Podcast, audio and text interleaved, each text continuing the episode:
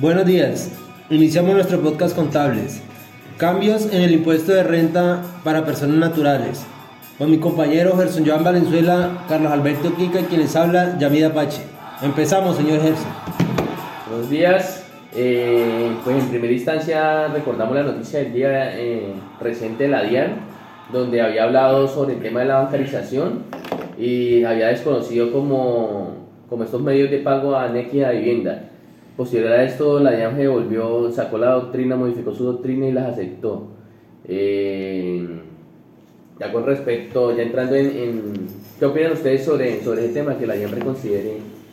Bueno, pues yo creo que algo que nos tenía con los pelos de punta más de uno, porque incluso eh, yo aconsejaba a mis clientes que sí, que no había problema con el NEC y con el Plata, que era un medio de pago electrónico, que había un seguimiento, que la persona recibía un extracto y pues al salir con, con, este, eh, con esta noticia de que ya no era válido, pues nos puso como a preocuparnos más de uno, ¿no? Pero pues yo tenía de todos modos como la, la esperanza de que se retractara, de que reconsiderara el tema y pues efectivamente así pasó. Pero pues no deja de, de pasar como uno la, la vergüenza con los clientes eh, pero bueno, ya uno tiene ahí como el soporte, el sustento de, de, la, de que la confusión viene desde arriba.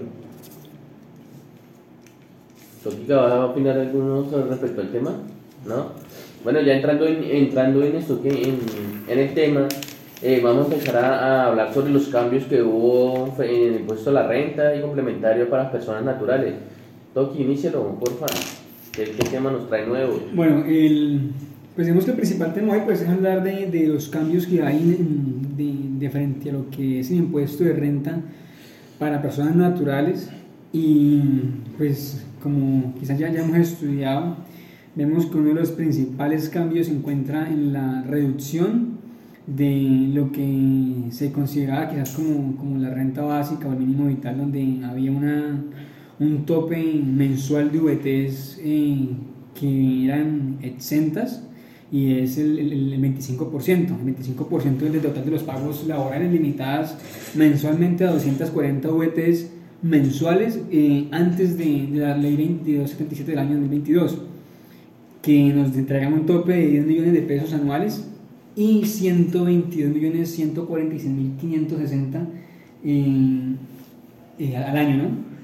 Con la nueva reforma, a partir de enero de 2023, la ley 2277 del 2022 nos, nos sugiere, nos entrega unos cambios que van a, golpear muy fuerte, pienso yo, a lo que es eh, la persona que está dentro del régimen laboral, sobre todo los empleados que tengan un tope alto de ingresos, porque ese, ese tope de 240 VT mensuales se limita a un tope de 790 VTs anuales, lo que si lo llevamos a meses serían 65 VTs al mes y un tope de 2.792.000 pesos al mes, 33.505.000 al año. O sea, pasamos de tener un, una, un 25% exento de 121 pesos anuales a 33, un, un, un margen de casi 90 millones de pesos en, en rentas exentas que no van a poder tomar como lo hacían antes las personas naturales que presentaban su, su renta y, y, al momento de hacerlo pues decidían tomar la renta, esta renta exenta y no hacer, la, eh, no hacer o no tomar la opción de tomar sus costos o gastos eh, como deducción porque también hay que, hay que mencionar, ¿no? porque está el tema de que o toma la renta exenta o hace, o hace uso de sus, de sus costos y, y, y gastos pero para los de honorarios. Sí, claro, dentro de este, dentro de estas más que toman, o sea, los, los, pagos laborales, dentro de los pagos laborales se, se tienen en cuenta por orden de trabajo los honorarios y, y, y, los servicios personales de los, de, los independientes que quizás deciden no tomar la, la, opción. Y dentro de, dentro de los cambios pues, más significativos son estos y hay que tener en cuenta que la fórmula como se calcula este, este 25% no es modificada, sigue siendo igual, se sigue haciendo de acuerdo al, numeral 10 del artículo 206 del estatuto y es una situación que vamos a ver que afecta considerablemente, genera un incremento en la base grabable del impuesto a presentar en la próxima, en la próxima declaración de renta para el año grabable de 2023. pues pienso yo que, que es un, tema bastante, bastante complejo para las personas naturales. Y esto obedece a que, bueno, Colombia eh, hace parte de, de, un gremio que es la OSD. y, y la reforma que tenemos actualmente sigue ciertos lineamientos que esta le ha sugerido, porque Colombia, dentro del grupo que hace parte de, de, de ese, esa organización, Colombia eh, pues se dice que tiene uno de, las, de los estatutos tributarios más completos, pero a su vez es un país que casi todo lo recauda las personas jurídicas y el recaudo por parte de las personas naturales es muy poco y quizás lo que se tiende a hacer nuevamente, como me habíamos mencionado en el podcast anterior con el, el, impuesto al, patrimonio, eh, con esta renta a las personas naturales lo que se tiende a hacer es captar más impuestos por parte de las personas naturales, ampliando un poco más el recaudo a través, de, a través de estos, porque lo que se dice, incluso por un estudio que hizo la Universidad de los Andes, es que se recauda muy poco impuesto, o el recaudo muy bajo por parte de las personas naturales. Sí, esto. Eh, claro, que nos ha dado una, una, luz respecto al tema, me parece muy bien la apreciación que tiene. Eh, Colombia siempre ha sido un país donde ha grabado, la mayoría de impuestos han grabado en cabeza las personas eh, jurídicas. en este caso, como decía Toquica, Colombia pertenece a, a, la organización, la OSD y las recomendaciones que hacían era que empezaran a grabar eh, a las personas naturales. Entonces, por eso todos estos avances han encaminado a, a, que las personas naturales sean las que, sean las que aporten más en el impuesto sobre la renta y que las personas jurídicas empiecen a disminuir. ¿sí? Eh, entonces, ¿qué, ¿qué, tiene esto? Como dice Toquica, ese 25% estaba en 240 VTs mensuales y, va, y pasó a 790 VTs anuales. Con ese, ese cambio es... O sea, claro, uno, eh, uno, mira 240 sí, VTs. Y me dice mensuales y anuales, entonces uno se confunde cuando no, realmente son anuales y, y el cambio es drástico. Vamos, por ejemplo, tenemos, podemos decir que eh, hagámoslo con... Y bueno, y, es claro hacerlo que, que, son para personas que tienen altos ingresos, personas que ganan, puede decir, por encima de 10 millones de, pesos, sí, claro, que son las que van, a, que van, a, que van, a tener, digamos, o sea, van a tomar su 25% y realmente no les va a afectar nada porque quizás su nivel de ingresos es una persona que tiene un, ingreso salarial de 6, 5 millones de pesos, ¿sí? Y posiblemente al tomar su 25%, este 25% no, no, no, no va a ser el tope de 500 mil pesos al año, ¿sí? Vamos a ejemplo, tenemos una persona que gana por salarios 360 millones de pesos, ¿sí? Tiene prestaciones sociales por 15 millones de pesos, tiene unos ingresos brutos laborales por 375 millones de pesos. Tiene aportes eh, a salud, el 4% de 13 millones de pesos, aportes a pensión, 17 millones de pesos y tiene un ingreso neto de 343 millones de pesos. A eso le sacamos el, el, 80, el 25% con reforma y sin reforma. Sin reforma daría más o menos 85 millones de pesos, ¿sí? Con reforma daría 33 millones de pesos. Ahí es donde nos damos cuenta que tendría una renta líquida sin reforma de 257 millones de pesos y con reforma de, 3, eh, 310 millones de pesos. Lo que nos da a pagar eh, con, sin, con reforma nos da a pagar eh, 17 millones de pesos y sin reforma no nos daría pagar nada. Entonces pues, ya empezamos a ver la gravedad de los, de los, pues se puede decir que los salarios más altos en Colombia, ¿no? los salarios que superen los 10 millones de pesos. Eh, ya o, hablando ya del artículo, bueno, el parágrafo 3 del artículo 206, que habla sobre requisitos de la renta 80 por, eh, por pensiones, eh, no sé quién, ya nos quiere hacer claridad sobre el tema. Sí, bueno, pues prácticamente lo que nos habla de esto es que pues uno de los requisitos necesarios para acceder a, a esos eh, exención pues eh, está establecido en la ley 100 de 1993, ¿no? Que prácticamente pues habla lo del tema de, de lo de la seguridad social, ¿no?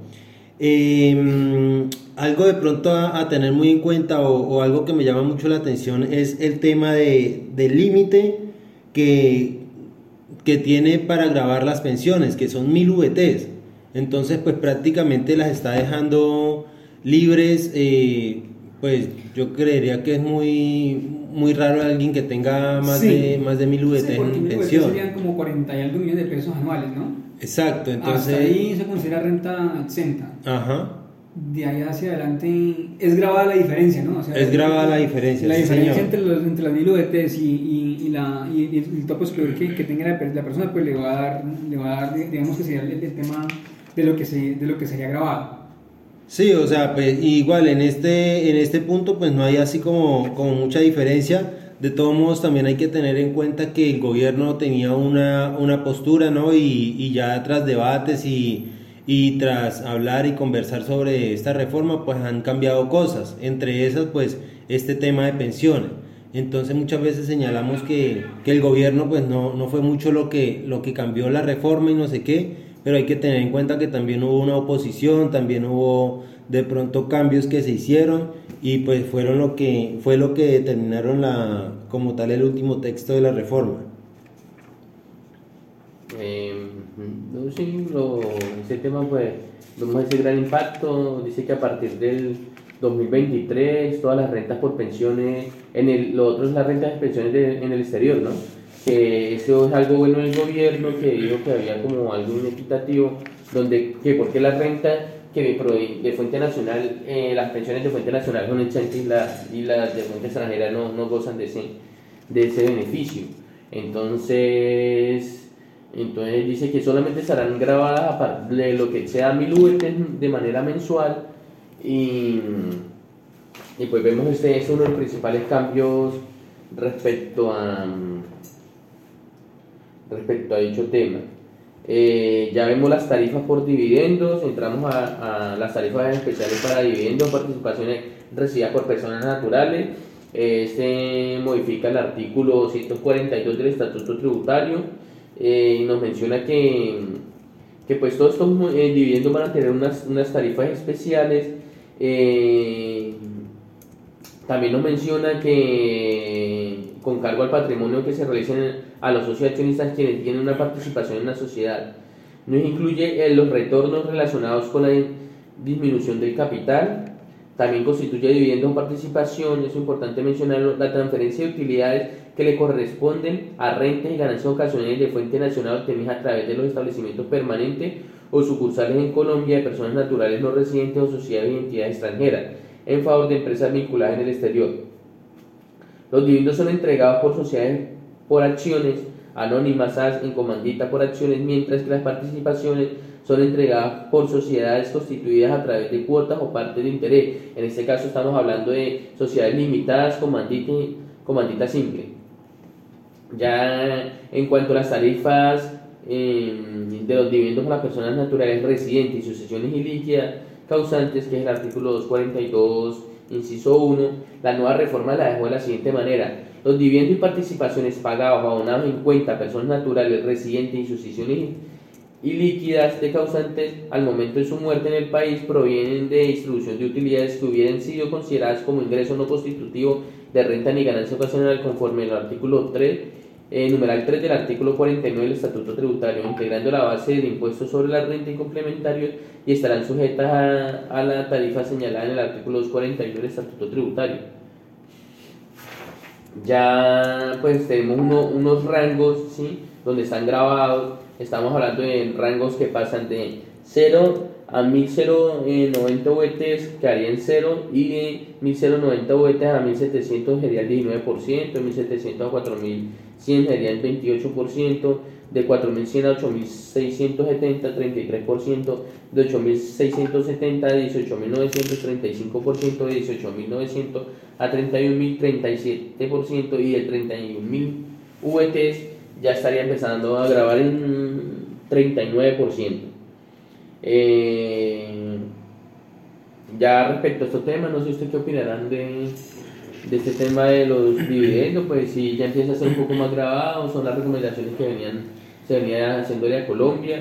Eh, bueno, pues dentro del análisis que hemos podido hacer con respecto a estos dividendos prácticamente eh, lo, que, lo que hace es aplicarle la, la tabla de 241, ¿no? Entonces, eh, al hacer el cálculo y al, y al revisarlo con, con, valores, pues sí vemos que los, que los dividendos entre, entre mayor sea el, valor, pues más grabados están. Pero pues se mantiene como, como esa, esa basecita para, para evitar eh, de pronto grabar los dividendos de menor valor. Hay un tema ahí eh, que, que, que, que, se ha hablado en ocasiones y es que eh, había como una discusión porque se sentía como un, doble cargo, un doble impuesto, un mismo quizás ingreso de cierta manera, porque el dividendo ya era como un, como un, como un dinero que ya había pagado un impuesto porque paga un impuesto por renta eh, cuando, cuando quizás se calcula la renta de la persona jurídica y luego encabeza el socio accionista de otra vez volver a pagar, a pagar un impuesto, ¿no? Pero pues dentro de la discusión se decía también que pues no, no, era tan cierto porque pues eran dos, eh, quizás dos actividades económicas totalmente, totalmente diferentes. Y pues es como, como un análisis que, porque siempre sabemos que se ha criticado el tema de, de por qué sí, porque hacer pagar impuestos por dividendos cuando llevamos un, dinero que ha pagado impuesto por, por, renta. Y hay varias teorías, sí, hay varias teorías de economistas donde dicen que no, que pues, hay unos que están en, apoyan esa teoría de que son personas totalmente aparte, pues el hecho es totalmente aparte, entonces estaría bien, hay otras que no. Y, y ya como para una conclusión y cerrar el podcast del día de hoy, vemos los cambios en la, en la retención en la fuente por concepto de dividendos o participaciones. Eh, anteriormente pues no teníamos eh, unas tarifas como especiales, en este momento eh, la norma quedó de la siguiente manera, la retención la fuente sobre el valor de dividendos y brutos y pagados decretados en calidad exigibles por concepto de dividendos o participaciones durante el periodo grabable independiente del número de cuotas en que se fraccione dicho valor será que resulte aplicar dicho pago una tabla que sacaron. Entonces me dice que de 0 a, 190 VT está el 0% y ahí en adelante le aplica una retención del 15%. ¿sí? Esos fueron como los cambios principales que hubieron en este momento. Eh, no sé, ya para dar un cierre, Yamito, Kika, ¿qué, ¿qué opinión tienen? Bueno, pues de pronto con respecto al tema anterior que hablábamos de los dividendos, de los de los dividendos, eh, pues yo sí estoy de acuerdo de pronto en el tema de que, porque es que una, o sea, como decir, una cosa es el capital que trabaja la empresa, tributa, y otra cosa es lo que recibe, o sea, una, una persona que viva de dividendos, pues también debe, debe como que hacer su aporte al fisco, ¿no? Bueno, igual digamos, nos queda un tema por, por, por tratar, porque el tema con las personas tal vez es, un poco más extenso, hay más cosas, hay más cambios en la reforma que, que vamos a analizar, pero digamos que hasta ahora lo que se puede concluir con, con digamos, con cara a lo que sería la respectiva eh, renta del año grabado 2023, es que se vienen o hay ya cambios muy significativos para la manera o la, la, la, renta para personas naturales para, para el año 2023.